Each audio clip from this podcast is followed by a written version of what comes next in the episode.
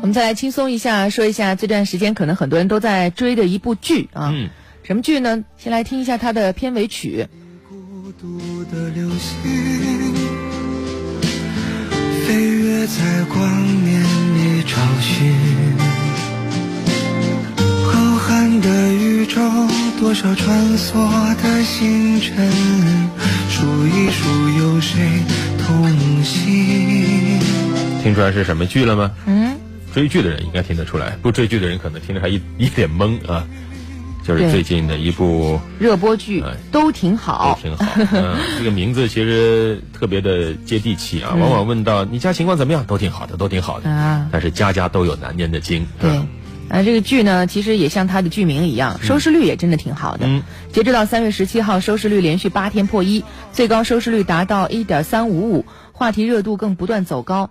围绕电视剧里苏家各位家庭成员、演员精湛演技以及社会性延展的话题啊，包括什么原生家庭啊等等等等诸如此类的热度啊，嗯，登上微博热搜榜八十次，喜提热搜榜冠军十一次。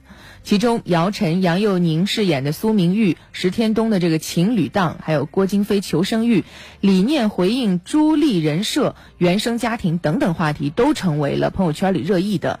呃，相关话题的阅读量目前据说已经超过了二十五亿，哇！讨论量超过一百七十五万。嗯，是的。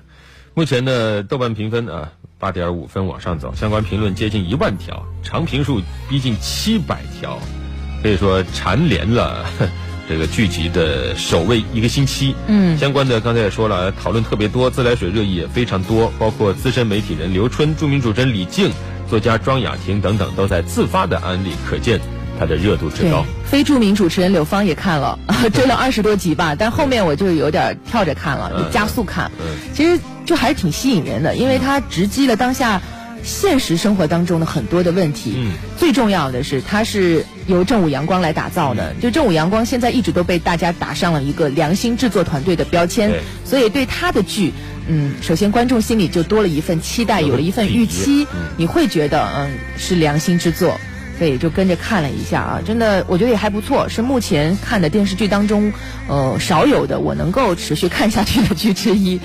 那这部剧为什么受到这么多的关注呢？确实是因为它活生生将社会的现实问题通过剧情的方式演绎了出来，通过电视剧的方式让每个人都不得不去正面这这些话题。你比如说重男轻女，哎，这部剧啊，可以说最大的一个矛盾点就在重男轻女啊。这姚晨饰演的苏明玉小女儿啊，按道理来说，小女儿应该是备受宠爱啊，但是在这个剧情里呢，在苏家人眼中不是那么回事儿啊，对各方面都是在为两个哥哥做出让步啊。对。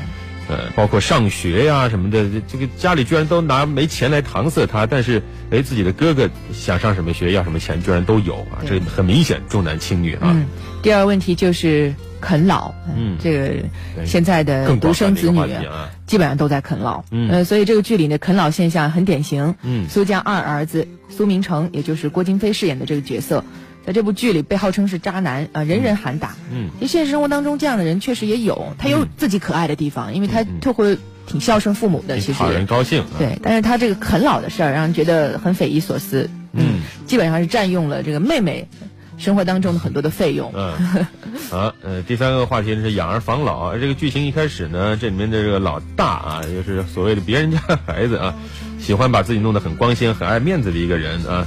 结果一回家发现啥事儿都干不了，嗯，呃，苏明成更不用说啊。三女儿呢，好像挺厉害的，但是呢，刚才剧情也说了，重男轻女啊，所以对他并没有多少的期望，因此这个。